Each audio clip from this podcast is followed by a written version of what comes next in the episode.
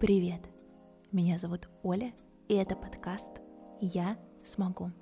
Здесь мы будем беседовать с жителями города Искитима и Новосибирской области, которые добились успеха, и неважно, большого или маленького.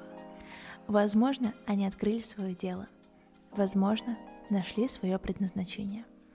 А возможно, просто научились грамотно совмещать работу и отдых. Все это повод, чтобы поговорить.